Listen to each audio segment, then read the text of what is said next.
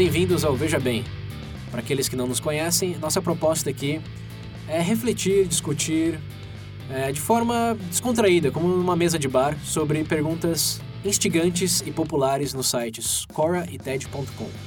Caso você tenha interesse em algo mais cômico ou em uma análise mais profunda sobre tópicos controversos, recomendo Veja Bem Menos e o Veja Bem Mais. Ambos podem ser encontrados no nosso site vejabempodcast.com.br.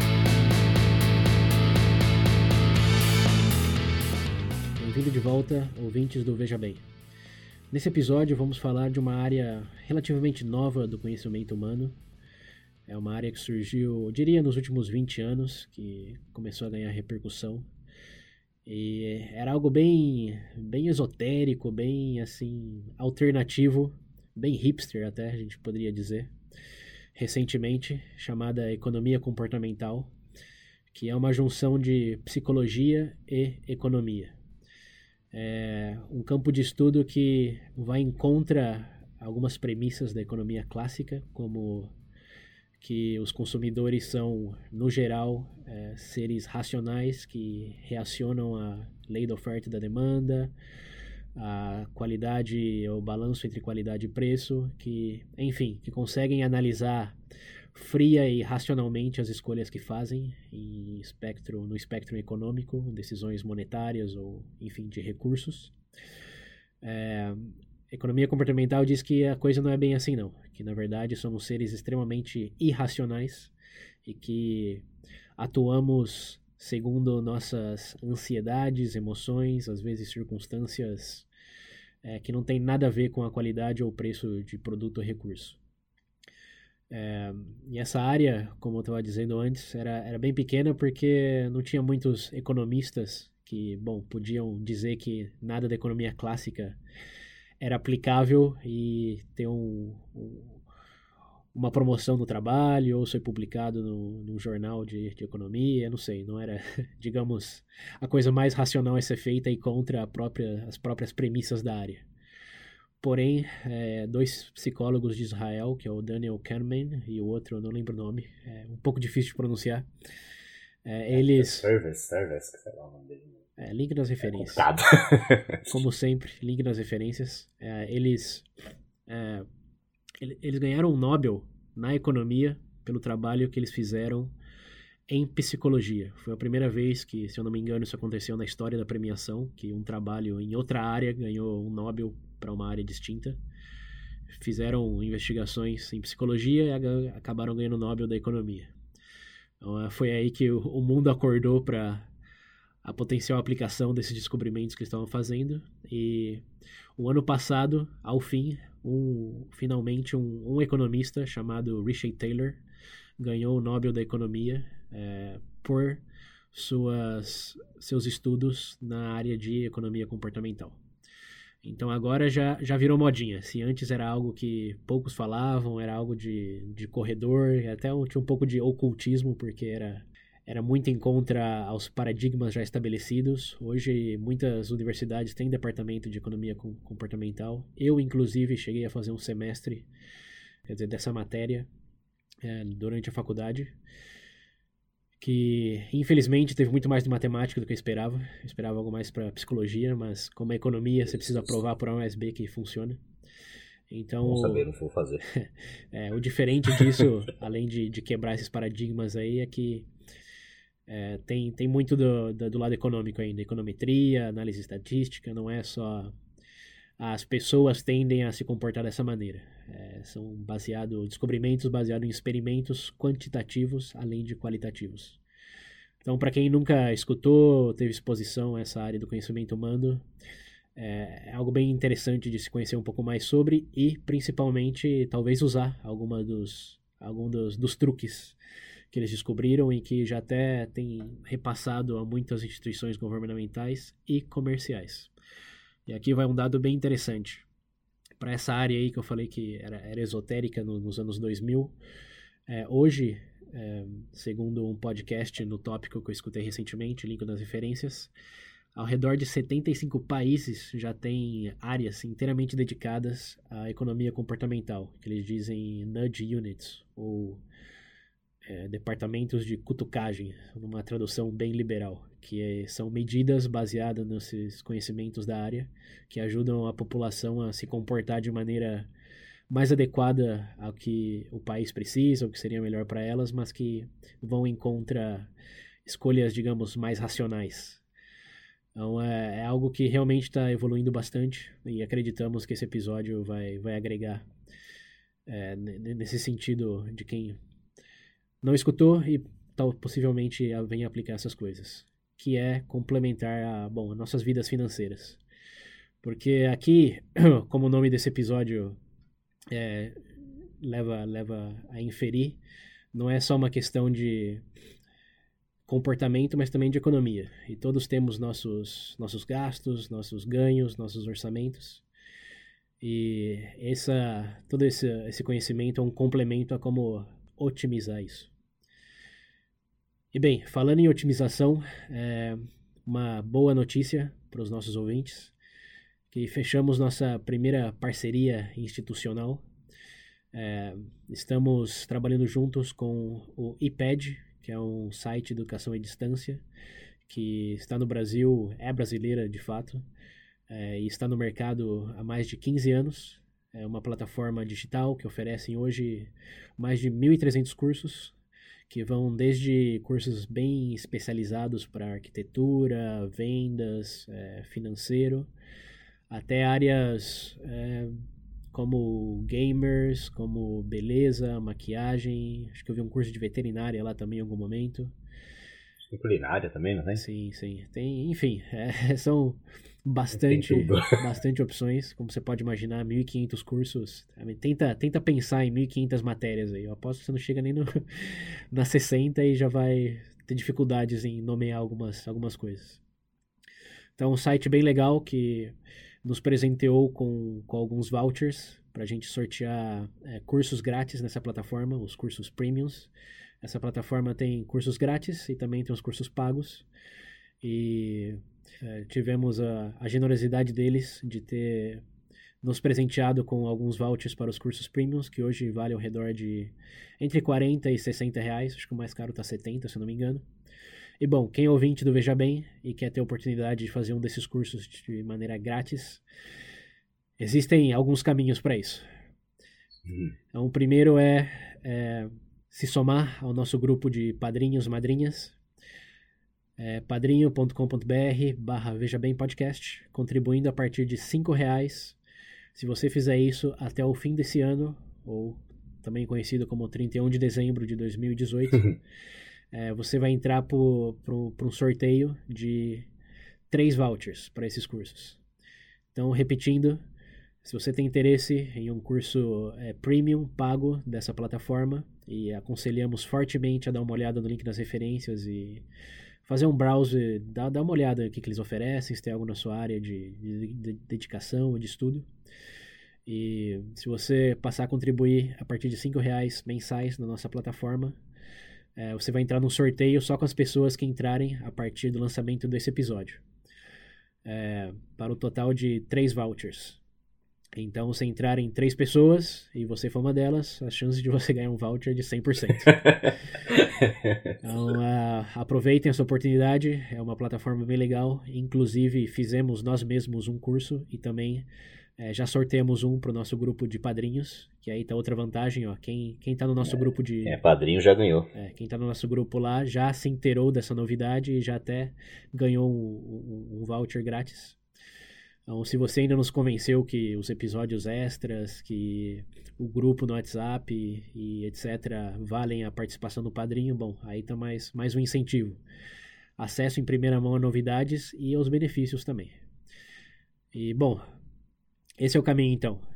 iped.com.br, é, curso grátis, um valor entre 40 e 70 reais. É, normalmente os cursos têm entre 70 e 80 horas de duração e eles possibilitam a impressão de um certificado que tem reconhecimento por uh, alguns órgãos de educação brasileira, que é, um, é, uma plataforma de educação à distância reconhecida. Então não é, não é equivalente a ver um vídeo no YouTube. Tem, tem bastante mais reconhecimento. E opções também, com profissionais dedicados ao que eles estão ensinando. Não é só um vlogger dizendo que sabe do que talvez nunca realmente praticou ou estudou na vida. Como é o nosso caso aqui falando de economia comportamental. Mas aqui, como a gente sempre diz, é o início da discussão, só exposição ao tópico. Se vocês quiserem fazer um curso em economia lá no IPED, é, tenho certeza que eles oferecem vários módulos. É, então é, é uma oportunidade que vocês não deveriam perder. E, bem, falando um pouco da nossa experiência com o iPad, não querendo é, atrasar muito o início do episódio, mas só para dar um, um feeling para vocês do, do que se trata. Fizemos é, um curso de gestão de orçamento pessoal, o título, se eu me lembro bem, qual era o título mesmo, Pedro? Ah, construindo seu patrimônio. Isso, com, com qualquer salário, né? Como construir seu patrimônio Isso. com qualquer salário. Qualquer salário. Isso, que é um curso ministrado por um, um professor de finanças, é, que tem, acho que são o quê? São 80 horas de curso, né? Que ele vai. Ô oh, Pedro, você que fez, é, fez mais aulas aí, que você não, não diz um pouco para os nossos ouvintes qual a sua experiência? Não, eu comecei a fazer e achei bem interessante. Primeiro, vamos dizer, se você é uma pessoa que não tem noção de nada, precisa ser estruturado desde do zero, por mais leigo que você seja, você tem uma facilidade de entender. O professor apresenta de uma forma bem prática os conteúdos, por exemplo, os do cotidiano. Como falei, no seu caso, foi uma pessoa mais leiga no assunto e com o andamento das aulas, por ser algo bem dinâmico, você consegue captar fácil. Então é um negócio que, inclusive, você poder sentar no final de semana e começar a ver, você já consegue tirar e aplicar para o seu dia a dia. Então, tipo, não é nada que você vai achar que é um. O pessoal chama de rocket science. É, mas é, eu, pelo menos, tive esse feeling. Em alguma relação em algumas coisas que eu já aprendi, eu estou tentando aplicar para minha vida pessoal. E eu acredito que, neste caso, como eu não tive a oportunidade de ver outros cursos, mas esse daqui especialmente é mais para dar uma estrutura para você. Achei extremamente ótimo. Como disse o nosso padrinho também, que ganhou no sorteio, é, ele fez um curso de, de vendas. É, é uma plataforma bem dinâmica, com conteúdo ministrado de maneira bem intuitiva. Então não é que você já precisa chegar sabendo, eles te ensinam desde os dos princípios até o avançado, como esse curso que o Pedro fez aí, começa com, com planilhas, juros e chega até a é, derivativos, chega a fundo de investimento, a coisas até relativamente complexas que você talvez pense, não, eu não tenho dinheiro para isso, eu não, não sei, tenho, tenho medo de mexer com essas coisas. Bom, nesse curso eles pegam na sua mão e passo a passo é, te levam ao entendimento da, dessas coisas que é, não, não, na verdade, tem, tem muito mais nome que assusta do que um conteúdo que realmente é proibido para aqueles que não são milionários. É, é um recurso que existe e pouquíssimos estão cientes disso, mas é. Eu, da, da minha perspectiva, é, é uma das coisas mais interessantes que você pode ganhar desse curso em particular é saber que não existe só a poupança como fundo de investimento, ou emprestar o dinheiro para amigo, para familiar com juros, que normalmente não é pagado né, segundo suas expectativas. É, existe realmente um mundo muito grande é, e se você entender os conceitos básicos, é, não, não há razão para não participar dele, independente do, como diz o próprio título do curso, é, do seu salário. Dá para construir um patrimônio com qualquer salário. E outra coisa interessante que eu também quero mencionar rapidamente é que eles disponibilizam não só é, esses conceitos explicados de maneira intuitiva, mas também ferramentas. É, uma das coisas que eu achei bem legais é ter acesso ao aplicativo do, do Banco Central do Brasil, que em uma das aulas eles deixam um link para você baixar um. Você calcular se vale a pena comprar algo a prazo ou não, qual que é os juros compostos de algum financiamento. Existe hoje um aplicativo do Banco Central do Brasil que você coloca as informações da oferta que estão te fazendo e aí você pode ver quanto realmente vai pagar mês a mês ou no final do ano, se vai acabar comprando dois no valor de um ou se realmente é um bom negócio. Então, além de todo esse entendimento dos conceitos, essas ferramentas que eles disponibilizam também é algo bem bacana. É, se vocês têm interesse em aprimorar o conhecimento de uma área, em alguma área, ou descobrir, é, ganhar conhecimento em novas áreas, essa é uma nova excelente oportunidade com uma excelente plataforma e você pode fazer isso de maneira gratuita ao acessar o site e ter os cursos grátis, mas também é, ao se tornar um contribuinte do programa e concorrer aos vouchers que temos para os cursos pagos. E para quem ainda ficou curioso, é, temos o áudio também na íntegra do nosso ouvinte é, padrinho que nos enviou seu feedback sobre a sua experiência no curso. Ele temos o, o link na, nas referências. Quem quiser escutar o que ele o que ele tem a dizer sobre o seu curso, que foi na área de vendas, é só dar o clique lá e escutar. Então, quem não se convenceu ainda, tem mais essa opção. É isso. Agora sim, sem mais delongas. Ah, antes, só um obrigado aí, IPED, pela generosidade e a parceria. É, no futuro, provavelmente oferecemos descontos também, não só esses vouchers diretos. Então, quem tiver interesse e acabar não sendo sorteado, é, pode entrar em contato com a gente pelo WhatsApp, por e-mail, é, Facebook, etc. E podemos repassar um desconto direto do iPad. E bom, agora sim. Entrando no episódio Economia Comportamental, é, esses conceitos que vamos falar agora é uma oportunidade de aplicar um pouco dessas ferramentas disponibilizadas nesse curso do iPad e também que vocês já aprenderam em vivendo.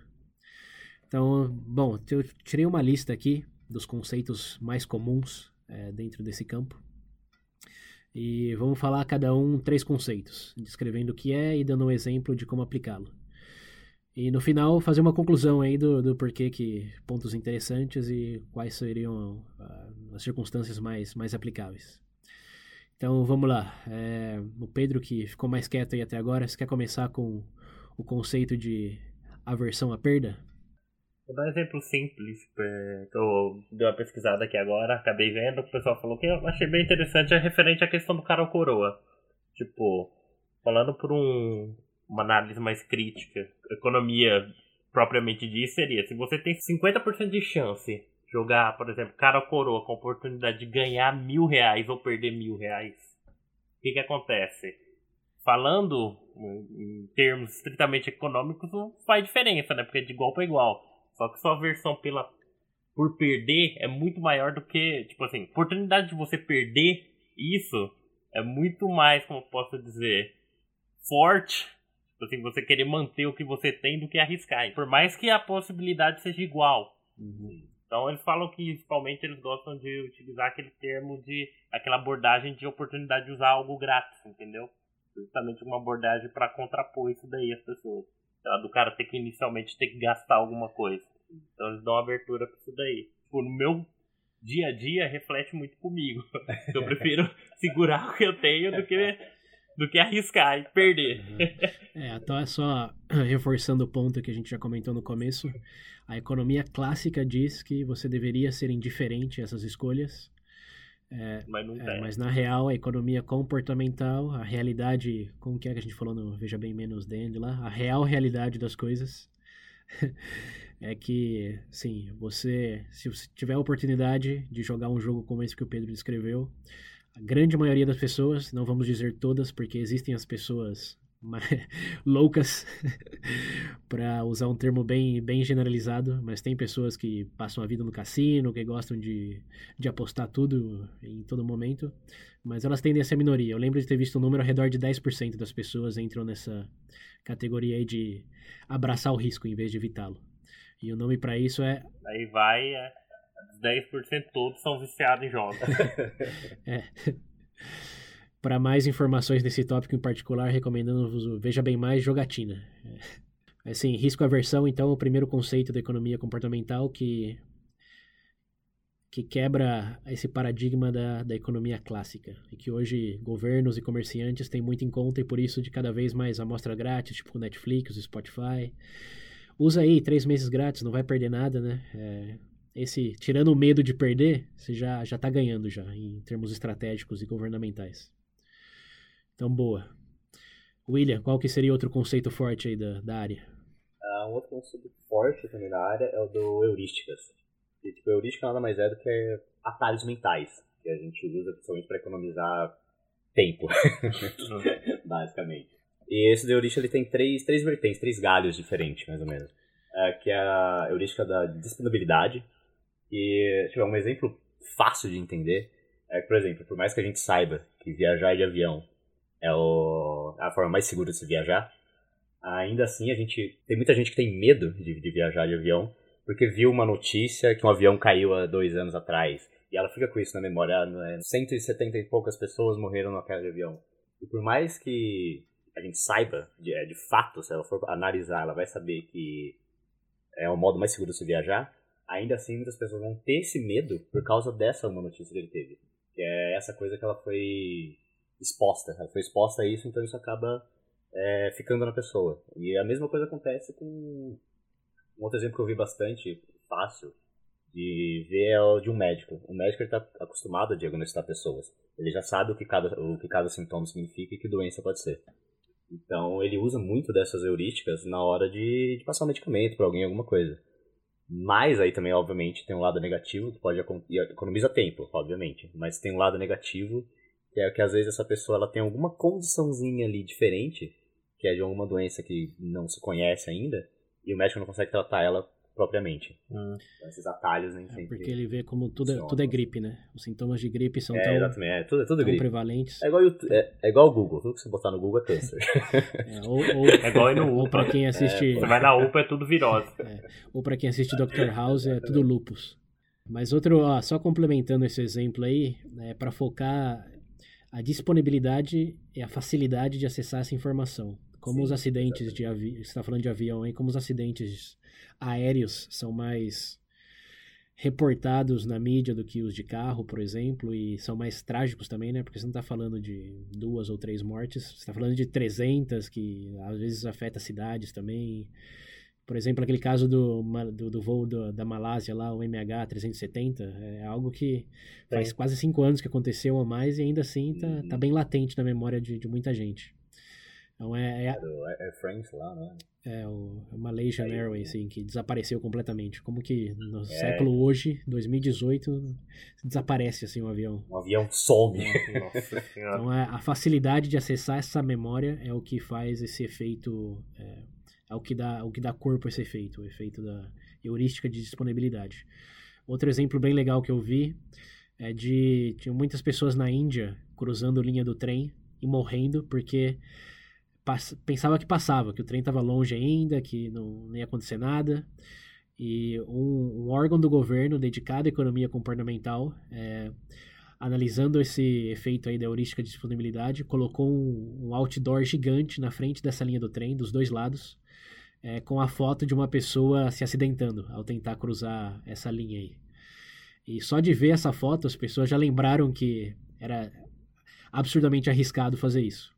E, segundo o relatório de lá, diminuíram vertiginosamente o, o, o número de, de mortes por causa desses outdoors.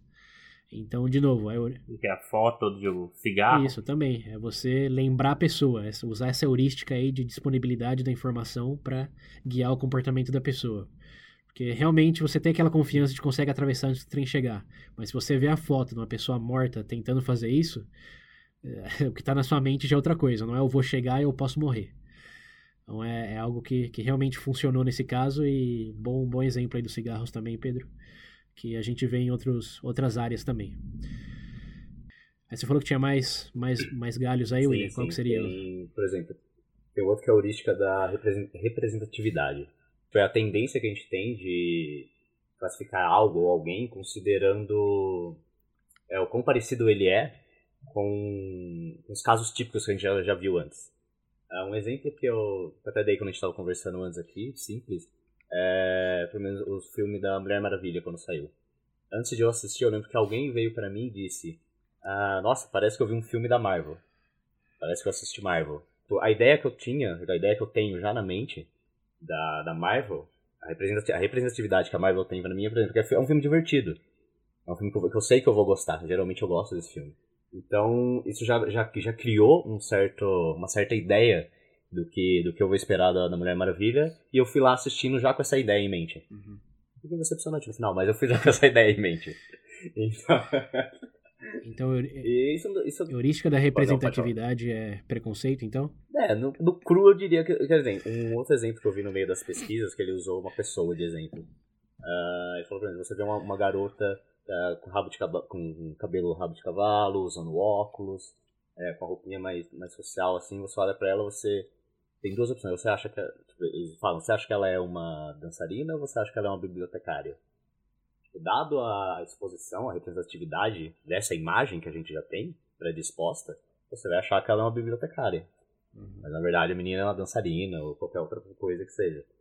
Então é, é meio sim que esse, é esse preconceito que a gente tem dado a, ao que a gente já foi exposto antes. Uhum. Não, mas é qualquer coisa sim, no mundo. É, qualquer coisa. não, você não conhece, alguém te fala, mas o... você vai usar como base isso. Parece que o William tá falando de estereótipos aí, mas... A... Não, não, é, não, não, não é estereótipo. É, a vertente do, da, do campo dessa área em particular é a intencionalidade de associar um produto ou uma política sim. a algo que seja mais simples é, do que, digamos, a complexidade por detrás daquilo. Como, por exemplo, a Apple, por exemplo, tem um slogan lá pense diferente. É, isso é o que eles querem se associar, ao diferente. Você tem o Apple, você, você é o diferente. Então, você é diferente, você é mais mundo. é. Ironias à parte, essa é o, é, o, é o X da, da, da, questão aí dessa, desse tipo de heurística. São empresas e políticas que visam criar um atalho mental para o que aquilo significa e não para realmente o que aquilo é. Não é smartphone que custa 10 vezes o que deveria custar, é diferente. É, essa é a é, associação. É, é, tipo, heurística isso é isso, tipo, você deixa de analisar a coisa mais profundamente e você vai por atalhos que muitas vezes você acaba usando de coisas que lhe convém para você chegar no que você quer. Uhum. Ah, e esse negócio de exemplo de marcas, um que eu, que eu gosto é, que é o da, da Pepsi. Como a gente, hum. a gente teve um comercial na Pepsi uns anos atrás aqui, e eles brincavam com essa coisa de tipo, ah, tipo, não tem coca, vai, pode ser Pepsi. Pode ser Pepsi. Isso acabou ficando. Então muitas vezes eu chego num lugar e, sei lá, tipo, tá, eu posso preferir coca. Mas se não tem coca, eu não vou nas outras 10 refrigerantes Sim. diferentes. A primeira coisa que eu penso é no pode ser Pepsi, então eu pego uma Pepsi. A heurística aí é a segunda opção. é, bom, e qual que é a última heurística que tem? Ah, no, a última, é, na verdade, é o conceito de ancoragem, né? Ah, esse é o último. E, con... Peraí, não, esse tá fora da heurística, é outro conceito já, né? É outro ah, conceito. então, então vamos frear aí, vamos frear que eu vou falar do meu conceito. O Pedro falou de aversão à, à perda, o ida de heurística, representatividade disponibilidade. E eu vou falar um pouquinho de o enviesamento pelo status quo. Esse é é um conceito que diz que as pessoas preferem fazer o que sempre estão fazendo do que mudar. É, é bem intuitivo, mas é mais prevalente do que a gente imagina.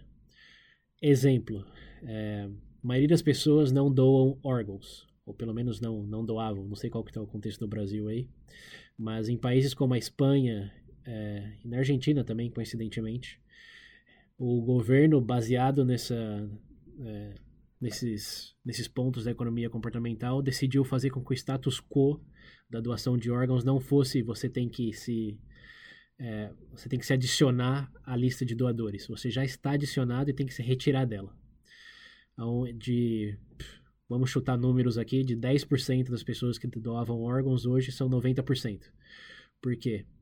O status quo mudou, você virou a mesa, mudou o paradigma. Todos já são doadores e a menos que você vá lá e retire o seu nome da lista, é, você é doador.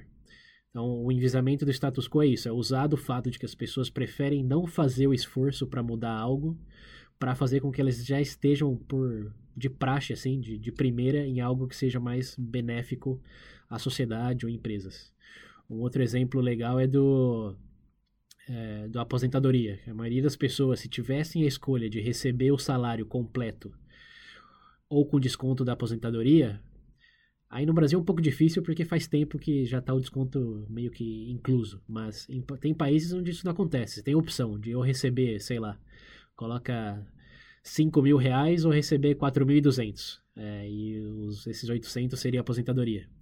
E nesses países como Estados Unidos, que até mudou recentemente, é, a maioria das pessoas escolhiam ter os 5 mil reais, né? Porque obviamente você confia mais no seu poder de, de fazer sua economia, investir no que você quer, do que no, dar isso pro governo. É, porém, como todos sabemos, é, é, bem mais fácil na teoria que na prática. Então, a, ao dar a volta nesse paradigma do status quo aí, muitos países estão já fazendo como o Brasil, que é fazendo desconto direto na folha do pagamento. E assim aumentando a economia do, do país no geral. E evitando crises, como quase todos os países do mundo têm hoje em dia, da, da previdência, é, da previdência pública. Então, é, esse do status quo é isso essas pessoas preferem ficar no status quo, então faça do status quo algo mais benéfico, seja para doar órgãos, seja para economizar para aposentadoria. E o último exemplo que eu também descobri bem recentemente, me surpreendi, aqui na Argentina, é que a partir de 2011 o, o governo proibiu que os restaurantes tivessem sal na mesa. Se você quer sal hoje, você tem que pedir o sal e o garçom te traz. Mas o status quo é, sentou na mesa, não tem uh, aquele negocinho de sal. Visando, obviamente, diminuir o consumo de sal e hipertensão na, na população. E, cara, eu fiquei assim, surpreso quando eu li isso na minha fonte aí, que link das referências também. Que eu tô vivendo aqui há dois anos já e não tinha percebido isso. E quando eu li que eu tava no restaurante, curiosamente, e vi que não tinha sal na mesa. E é, eu. Olha, olha bem, eu não, nunca pedindo batata frita, nada, eu nunca usei sal aqui. E agora que eu me dei conta que talvez eu nunca tenha feito isso só, somente pelo fato de que não tem sal na mesa. Né? E eu, bom, status quo. Essa, essa é a pegada. Agora, voltando pro Pedro, é, falou da, da nossa aversão à, à perda. Qual seria o próximo conceito? Agora, agora é enviezamento a comprometimento. Resumo é, o resumo assim. Pensa bem. Em vez de você ter um contrato formal onde se você cumprir você não vai pagar multa, o que, que você tem o que seria o que eu poderia chamar de um contrato social, onde caso você não cumpra, você se, pode se sentir um pouco de vergonha alheia. Própria, né? então eu vou colocar, o exemplo mais prático que eu consigo pensar o que, que é. é. Academia, por exemplo. Você, por exemplo, quando você faz um comprometimento, sei lá, vou treinar junto com alguém, é, ou cria um plano e divulga para todo mundo que está pretendendo fazer, fazer tal coisa e não realiza essa tarefa, existe o que eles chamam, não sei se seria bem uma pressão social sobre isso. Você se sente mais pressionado a cumprir esse prazo. Mas também tem cenários contrários, onde é oferecido um primeiro estímulo para você, uma recompensa no caso, para aumentar seu comprometimento quanto aquilo. Então, não sei, é, em caso de empresa, imagino eu que seja algum tipo de bônus, ou no caso, ou, um, ou aumenta, ou a oportunidade de promover alguém para algum cargo. Então, você tem esses dois cenários. Você, por bem ou por mal, você vai ter um incentivo a mais para fazer, a partir do momento que você torna isso público. Uhum. Então, em resumo, seria algo nessas linhas. É, Para complementar esse exemplo da empresa aí, o experimento que fizeram nessa área é, em vez de prometer bônus depois de cumprir meta, é já dar o bônus antes de cumprir a meta. Falar, ó, sua meta é vender mil reais é, e aqui já tá 500 reais de bônus. Tipo, já tá, tá na sua mão. Agora o seu comprometimento é, é cumprir essa meta.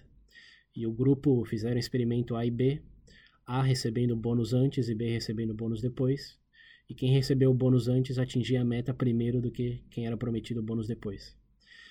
Que tenha. Isso involucra um pouco, envolve um pouco o, o conceito de aversão à perda também, né? Porque, como você não ganhou o bônus ainda, você não, tá, você não pode perder algo que você não ganhou. Então, o seu, seu comprometimento tende a ser menor nesse tipo de cenário. Igual quem fala, ah, se eu for pra academia uma semana, eu vou me dar, vou, vou me dar o presente de comer esse bolo. Enquanto que quem come o bolo se sente muito mais no compromisso de ir para academia gastar essas calorias aí. É mais ou menos nesse sentido. Se você fortalecer o seu comprometimento em, em, em que já tem o que mereceu, tem que provar o valor agora, é, você tende a fazer mais do que baseado só, só em promessas. Então, é, de novo, é um pouco intuitivo, mas não é tão aplicado. É, e talvez por isso mesmo não tão intuitivo assim. E essa coisa da intuição, né? Que todo mundo fala, ah, senso comum, senso comum. Mas se fosse comum mesmo, por que, que a gente chamaria de senso comum? A gente não fala escovar os dentes de maneira comum. É escovar os dentes, pô. Não fala dirigir com, segurando o volante comum. Você está dirigindo da maneira comum. É, é, a gente normalmente descreve o, o que não é comum, né? E falar que senso comum é comum é uma ironia meio semântica aí que é o que a, economia comportamental foca em, em estudar. Mas bom, esse é então o envezamento pelo comprometimento. E agora, William, qual que seria o outro aí que você tem pra gente? O conceito de ancoragem. É aquela tipo, a tendência que a gente tem de ficar preso a alguma característica, alguma ideia de alguma coisa que a gente já tem. Uhum. Por exemplo, uh, um exemplo que eu vi nas minhas pesquisas foi se você é um trabalhador rural agricultor e você vai comprar algum produto. Uh, você vai ver um fertilizante, alguma coisa que você está precisando. A, a gente tem essa tendência, dada principalmente ao mercado em si, de você ver algo que tem uma embalagem mais bonita ou que é mais caro, você automaticamente vai acabar pensando que, que aquilo é melhor. E às vezes, por mais que, que alguém diga que tem um outro produto que é mais barato, que é a mesma coisa, você ainda tem aquela, essa ideia, essa, essa visão de que, de que o outro produto é melhor porque ele é mais caro e mais bonito. E é aquela coisa, é aquela coisa da. volta um pouco na no ponto anterior, que é que a gente tem essa essa tendência de não procurar mais informações sobre, sobre as coisas. Hum, gente... E um outro. Pode falar? É, a gente usa isso como atalho mental, né? Que preço maior Sim, é exatamente, qualidade. Exatamente. Exato. Então, outro exemplo que a gente pode dar, por exemplo, Mercado Livre, LX da vida, você vê algum produto, você vê um vestido, por exemplo, um tá 20 reais, o outro tá 50 e o outro tá 200. Mas uh, não muda quase nada, é praticamente o mesmo produto. Uh, só que a gente tem a tendência de, por exemplo, acabar comprando o de 50. Porque a gente quer algo que seja de qualidade, mas que não seja. É, como posso ver? Não tem essa imagem tão barata de que é algo inferior. E... Mas no final é a mesma coisa. No final os três vestidos são praticamente a mesma coisa. E... Quer parecer rico, mas é, é pobre. Exatamente. Não, e no final o, aí, produto é, o... é, que eles não, não, não querem nem estar tá vendendo o produto. Nunca tiveram a real intenção de vender o produto mais caro. Eles só criaram esse produto mais caro para poder vender, vender os outros mais baratos. Né? Esse é o ponto mais importante, que aí, falando já de empresas, eles criam produtos idênticos, mas com valores mais, mais altos, só para ancorar sua percepção de que você está fazendo um bom negócio. A empresa nunca quis vender de 200 reais, nunca quis vender o de 20, mas quis que você tivesse a impressão de que 50 era um bom comprometimento entre preço e qualidade. É o meio termo. Ali. Isso, isso acontece. E o 200 você compra quando você não, não pode gastar a roda. Olha, então, aqui aí vai por categorias, né? Quem, quem normalmente compra no Mercado Livre, assim, acho que não tá olhando, por exemplo, para um vestido de 200 reais, senão iria direto no shopping ter opções sobrando. É, mas é, a gente tá falando da Apple lá, que era o, a heurística de pensar diferente, eles também têm bastante disso com os modelos que eles oferecem lá, que tem o XS não sei quanto, que é 1.500 dólares, e também tem outro lá que não tem nada, que é 800. É, então as pessoas acabam pensando que o de 1.100 é, é um bom negócio. Agora pensa bem, 1.100 dólares para um smartphone. é, é, dólares, não é, é reais. Dólares. É, é, um, outro, um outro exemplo aí é de você, quanto você ganha. Você ganha bem ou ganha mal? Normalmente a gente ancora nossa expectativa no que a gente sabe que o nosso amigo está ganhando, ou que, não sei, o nosso companheiro de outra área, ou não sei, o nosso supervisor está ganhando. Se eu ganho, sei lá, 3 mil, meu supervisor ganha 10 mil e ele faz menos do que eu. eu tô, não é que eu estou pesquisando todos os analistas de sistemas no, no país, que a média do salário é, sei lá, 1.500, eu estou ganhando 3. Eu não estou me sentindo feliz porque factualmente o meu, meu salário é maior do que a média. Porque eu estou ancorando no salário do, do meu supervisor, que é um preguiçoso e só me dá ordem e está ganhando três vezes mais. Essa, essa é a minha âncora. Você já ouviu o exemplo do, do da premiação? Tipo assim, pensa num cenário corporativo, um departamento inteiro ganha um bônus. Uhum. Só que acontece, parte desse... Tipo assim, seu chefe chega para você e te fala, ó, você ganhou 50 mil reais de bônus. Parabéns pelo seu trabalho. Você vai sair de lá como? Feliz. Feliz? Você, César. Por favor? É, depende. Não, vai. Não, mas depende, porque eu não sou bobo pra cair nesse ah, exemplo. Lá. Se eu, se eu, se eu vendi um bilhão de reais pra empresa e tô ganhando 50 de bônus, vocês estão me, me abusando? Não, não. Digamos que você, vai, você não sabia que ia ganhar, você vai ganhar um bônus. Ganhou 50 tá mil. Bom. Beleza, fica feliz, tá? Ah, uhum. Bem-vindo o dinheiro. Só que acontece, a partir do momento que você anuncia, nossa, ganhei 50 mil reais de bônus, mas digamos seu colega, nossa, eu ganhei 60. Pronto, cara. O bônus que era bom deixou de ser bom já. Sim, né, essa, é, essa é a ancoragem encarnada. É. Tá aí, você tá com 50 mil reais no bolso. Mas tá pouco, tá ruim. Tá ruim. É, como, como diz aquele ditado, né? A grama do, do vizinho é sempre mais verde. O vizinho é sempre mais verde. Nossa senhora, bem mais. É, e aí, ó, pra quem, Para quem tiver, tiver infeliz com essa, tendência ao analisar as coisas por, essa, por esse viés, escutem o último Veja Bem Mais. As coisas estão melhores ou piores? Esse a gente bem a gente fala basicamente desse conceito aí. Por que, que tantas pessoas estão reclamando hoje em dia? E a nossa conclusão é porque estão se ancorando em problemas diminutos específicos de coisas muitas vezes irrelevantes e mal analisadas. Mas é eu acabei de dar spoiler pro episódio. Mas é, enfim, aí a gente expande bem o conceito para um cenário mais, mais social, até político hoje em dia. Que, bom, tem, tem esse conceito aí na, em sua raiz. É beleza, ancoragem, acho que bem claro para todos. É, agora sou eu, né?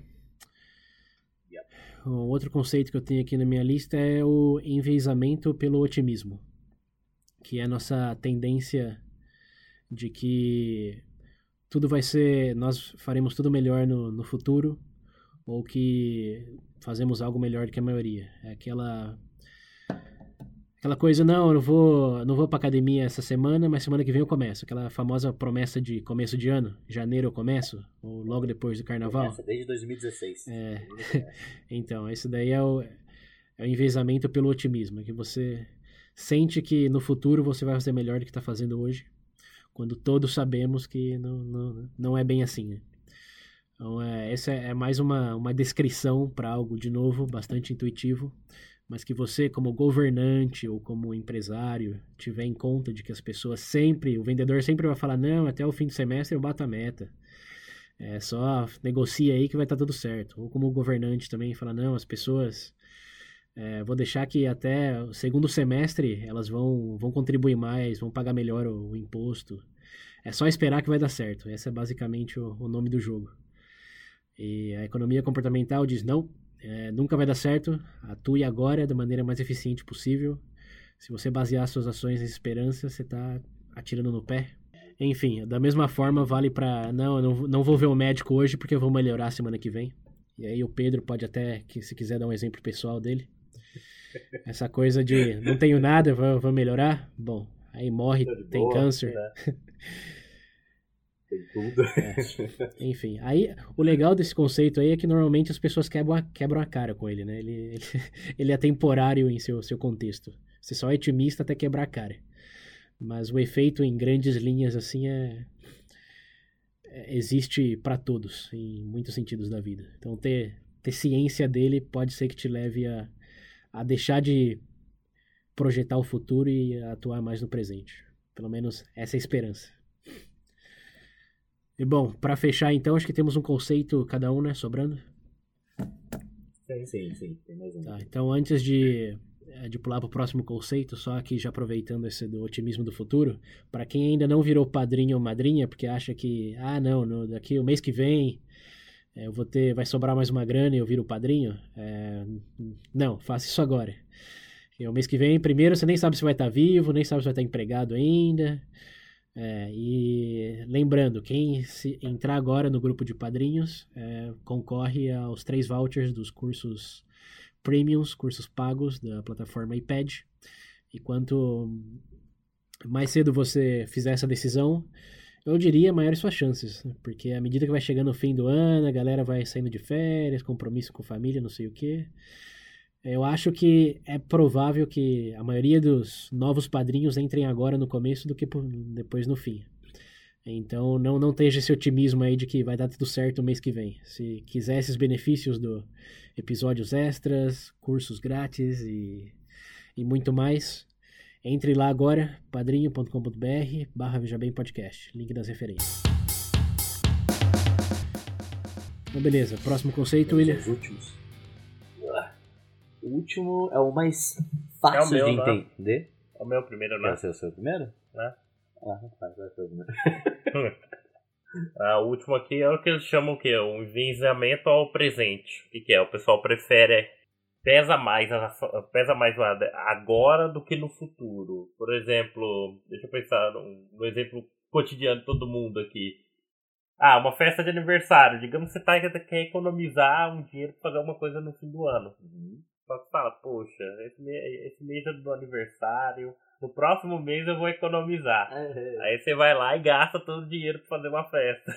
Só que chega lá depois, já bate aquele arre- arrependimento, né? Sei. É algo constante. Eu acho que todo mundo já passou por uma situação onde você gostaria de ter economizado no momento. Conheço pessoas que passam por isso constantemente. É, sim. sim. Então, o que que acontece? Em resumo, o que que é? O peso do presente, sei lá, eu acho que por ser, somente nesse tipo de situação, onde não é algo que você pode repetir, como, sei lá, comprar um, só um item, uma promoção, por exemplo, você vê naquele momento, atrai você. Então, o peso da situação atual é muito maior do que o do futuro hipotético. sabe? Você tá ali na sua frente, você sabe o que vai acontecer. então, você imagina que... Chegar. É. O futuro sempre tá, tá pra frente, né? É aquela coisa. Eu, eu costumava ter um lema. Eu falava, ah, o William do futuro se vira isso aí. É bem exatamente, ó. O William do futuro. Esse, eu acho que dá pra fechar com isso. Eu tinha esse lema. né? É, isso daí é, é o outro lado Certo. da moeda do otimismo, né? Porque não só você está descontando o valor do futuro, é, mas também você está sendo otimista, né? Porque sempre tudo vai dar certo, sempre você vai conseguir. É, em vez de eu vou, eu vou ter que sofrer o dobro se eu não fizer isso agora, você está pensando que vai se esforçar metade. Então é uma coisa complementando a outra. Isso daí é o exemplo. Bom, isso, é, em resumo, é, o peso do presente é maior do que o futuro hipotético, nesse caso. É, um exemplo monetário aí para deixar intuitivo é você prefere 10 reais agora ou 11 reais em uma semana? Em experimentos, a maioria das pessoas dizem que é 10 reais agora, porque vai saber se está vivo em uma semana, né? Vai, sei lá, tem a desculpa que quiser. Mas racionalmente, como diz a economia clássica, você deveria aceitar um, um valor maior, porque o tempo é irrelevante. Você não está falando aí ajustado pela inflação e outras coisas, uma semana não é que os preços vão mudar. É, em resumo, é quando você vai pedir um adiantamento num banco, né? ah, preciso de 200. Nossa, vai, 200 vai valer quanto lá na frente? É, é justamente evitar isso. Racionalmente deveria escolher um valor maior, mas todos tendemos a escolher o menor porque o hoje irracionalmente, irracionalmente, e como que é a palavra? Só se vive hoje, gente. Não, não, não, não, não vai dar, dar, dar frases contra o que a gente está tentando transmitir aqui. É um exercício. É- Essa é a irracionalidade que a área está mostrando, que você pensa assim, mas como nossa crise na, na Previdência mostra, não, não é bem assim. Como a diabetes que você provavelmente terá em 10 anos, dor no joelho, etc., também na, invalidam esse argumento aí. É, o pre- o- hoje é o, é o certo, mas é, o futuro também existe, e se você chegar nele, melhor que chegue preparado. Bom, o último, qual que é o do, do, seu, do, do seu lado aí, William? Ah, o, meu- o meu último acho que é o, é o mais fácil de entender, apesar da, de não ter uma tradução pro termo, que é framing. E- Mas como você traduziria É, enquadrando as coisas. é, Enquadrando? enquadramento? É, Pode enquadrando. É. Eu prefiro framing. Parece meio estranho. né? Ah, tipo, essa é tipo, a tendência como é, a tendência que a gente tem de receber melhor certas informações, principalmente quando é estatísticas ou porcentagem, é, dependendo da forma como ela é demonstrada. É, imagina você que tá de dieta pro final do ano aí, aproveitar a praia, passar o Réveillon na praia, o cara é quatro, você tá fazendo um regime agora. Se você fosse comprar, você vai comprar carne, vai comprar alguma coisa no mercado, você preferiria comprar algo que tá escrito, por exemplo, é bife com 75% de gordura free, Hum. ou um outro que tá escrito é, bife com 25% de gordura. Eu prefiro bife com gordura. Imagina que você tá de dieta nesse caso. Ou, sei lá, que nem um outro exemplo, você vai ter um certo sorteio. Existe um sorteio e as pessoas falam, ah, nesse sorteio, um a cada mil pessoas é, podem ganhar ganham alguma coisa. Entendeu? Uhum. Ah, e se imagina se esse sorteio fosse anunciado de outra forma, eles falassem, é. De 1999 pessoas perdem. Nossa. Você ia querer fazer parte disso? Esse é o mais fácil de entender, o mais simples. É, esse é o, é o praxe do marketing, né? Não é. Sim, sim. Que é sempre 10% de desconto, né? Não é 90% do, do preço. É verdade. E é sempre um, um remédio que tem 95% de eficácia, não 5% de, de fatalidade. Esse remédio aqui, de cada 100, uns 10 morre. Ou seria melhor esse remédio aqui, de cada 100, 90 sobrevive. É. Muda completamente a- o seu approach com o negócio. Aprenda a mentir com estatística. mentir não, né? É, não é mentira. Não- É só a forma que você demonstra isso que Enganar. te atrai mais ou não. Aprenda a ser marqueteiro. É. Boa. E a sua última, César? Minha última é normas sociais. Essa também bem intuitiva, que é que tendemos a, a- tendemos a fazer coisas que estão dentro da norma. Ou seja, deixar deixar gorjeta pro pro garçom, é, não sei, dar pagar pro, pro flanelinha. Se algo foi normalizado socialmente, tendemos a fazer isso. Então, a, o conceito aqui é para o governo e empresas tentem a, a normalizar mais algumas coisas que seriam positivas, como por exemplo eh, na, na Inglaterra essa unidade de eh, nudge unit eles tinham a tarefa, o desafio de convencer autô- autônomos a pagarem imposto. Os aut- diferente da sua empresa, onde o imposto já vem eh, descontado na folha de, de pagamento, os autônomos têm que declarar, né? E lá eles tinham um problema, como no resto do mundo, de que a maioria dos autônomos não tem tanto incentivo assim para pagar mais o governo. Então o que eles fizeram foi mandar uma carta a esses autônomos dizendo é, 95% dos autônomos já pagaram, já fizeram declaração ao governo. É, vou- esperamos sua contribuição também. Então é fazer aí já indo é, bem acompanhando aqui que você falou de do framing, é, que você falou de enquadramento, é você enquadrar com uma pessoa fora da norma social se ela não estiver fazendo algo. Da mesma forma, para pagar a conta de luz, fizeram um experimento também, foi, não, não lembro se foi na Inglaterra, nos Estados Unidos, de que quem pagava atrasado recebia uma um frowny face, uma carinha triste, tipo um emoji de carinha triste na conta e dizia: todos os seus vizinhos já pagaram a conta da luz, você é o único que falta, e uma carinha triste. E isso fez com que a maioria dos devedores, pontapé. É, a maioria dos devedores pagassem o que estava devendo. Então é, você realmente quer ser o único no restaurante que não deixa gorjeta? Você quer ser o único que não pagou sua conta de luz?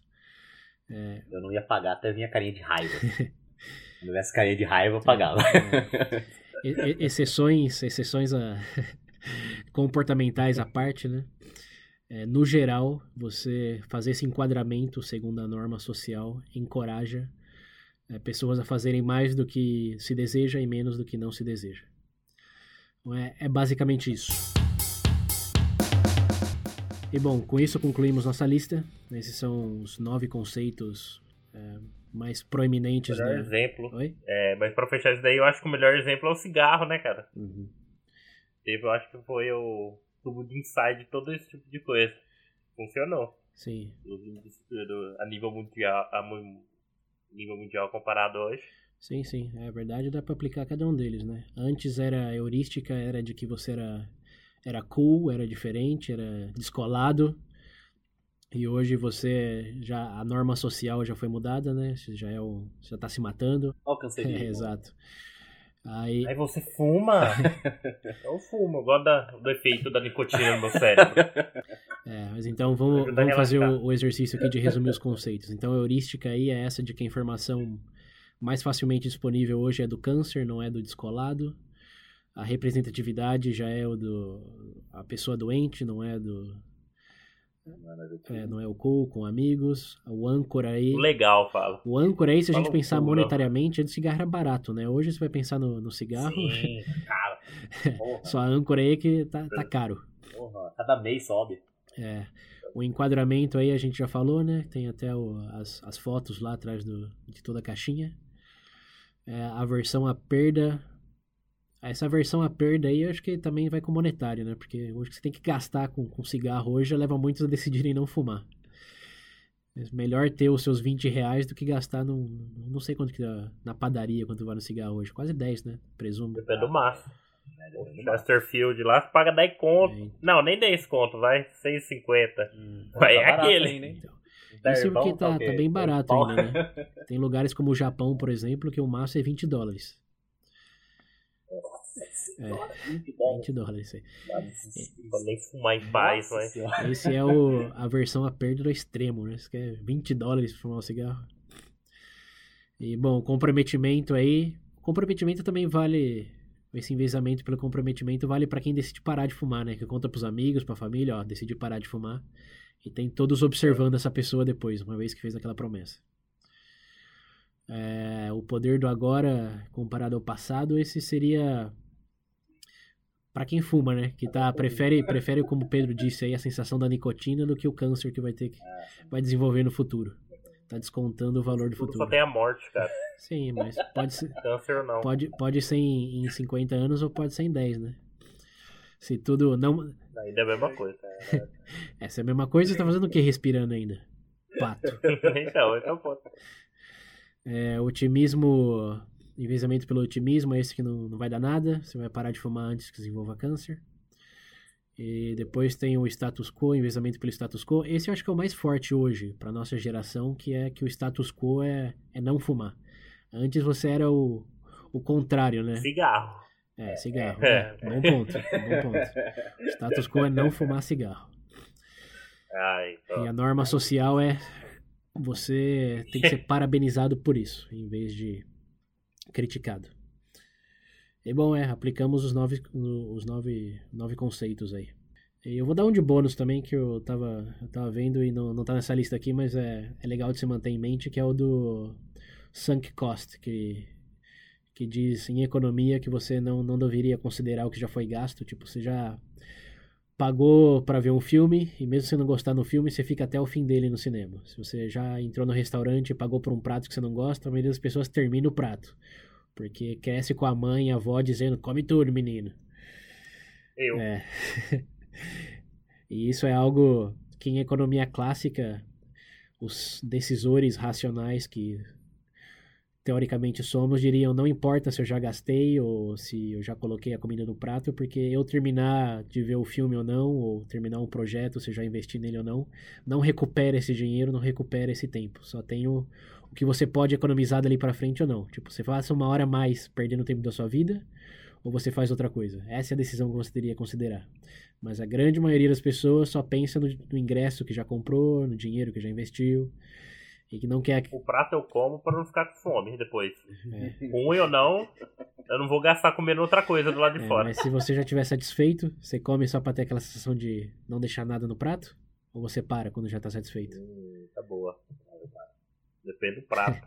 Eu como por gula. Deus me perdoa. Isso é gula. É bom, é, O prato eu paro. O filme eu provavelmente vou assistir até o final. é, então. Né? Mas é, é, é o que a economia comportamental diz. Todos consideramos isso, então para muitas empresas que oferecem demo grátis também, eles tiram isso. Ah, você já paga, ó, paga cinco reais o primeiro mês, ou os dois primeiros meses, como e depois a gente sobe o preço. E é, fala, ah, porque eu já estou pagando mesmo, né? Independente que seja 50% ou, sei lá, um valor não substancial, as pessoas tendem a que continuar. A própria Ama- Amazon Prime Video lá tá fazendo agora. Aham.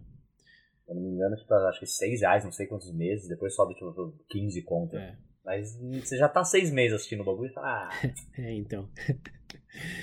É bem por isso. Eles usam esse conceito ali, além do, de vários outros que podemos mencionar também, que já comentamos.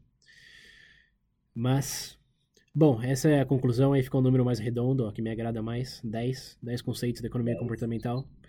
é, é. Tem muito episódio nota 10 também, ó, ancoragem.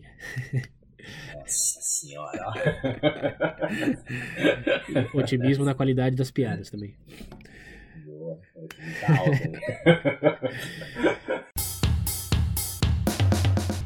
É, mas é isso aí, galera. É, finalizar aqui, gostaríamos de lembrá-los que esse é um complemento a conceitos já disseminados no curso do, do IPED de como é, criar patrimônio com qualquer salário. É, aconselhamos dar uma olhada na plataforma. Se tiver interesse em fazer esse curso em particular, que é pago, é, de forma grátis, Contribua no Padrinho, por favor. É uma maneira de nos ajudar a continuar produzindo episódios de qualidade, ter mais parcerias no futuro e também disponibilizar conhecimento diferenciado é, através do, do, nosso programa, com esse incentivo de, de mais participação no, nesse grupo. E, bem, vocês já sabem, o número do WhatsApp, para quem não lembra, é 19 98 908 1238. Repetindo, 19 98 908 1238. Também estamos no Facebook, no Twitter não mais, no YouTube, é, youtube.com.br barra Veja Bem Podcast. É, se, se, você quer seguir no Twitter, segue eu. Isso. Já era. William, qual que é? Arroba o quê? Arroba Will Murici. Tá o link aí também. Isso. E bom, também tem a pesquisa demográfica, quem não fez ainda, link continua disponível. E também o, o relato do nosso ouvinte padrinho que fez o curso do IPED, para quem ficou curioso sobre outro curso. É. Os nove e é minutos é isso, dele diga, de análise. É, comentem o que vocês acharam lá da plataforma, se terem uma olhada desse episódio também, se já, já aplicaram alguma coisa, acham que dá para aplicar, se conhecem outra, outro conceito que eu falei, tem bastante mais, mas que acho que a gente deveria no, no episódio de review comentar que a gente deixou de fora. É, e dê uma olhada na história também, que a economia comportamental, academicamente falando, tem uma trajetória bem, bem interessante. É uma das poucas novas áreas assim que ganhou um momento forte recentemente. E eu tenho certeza que vai começar a aparecer, a pipocar no Brasil também em breve, nas universidades, os departamentos de economia comportamental. Então é isso. Esperamos que vocês tenham desfrutado desse episódio e teremos envezamento de otimismo no futuro que vocês voltarão para o próximo. E se, se também se cadastrar no padrinho. Só não vai voltar, voltar, como também vai estar no padrinho. É isso aí. É. Isso aí, galera. Obrigado, gente. Até a próxima.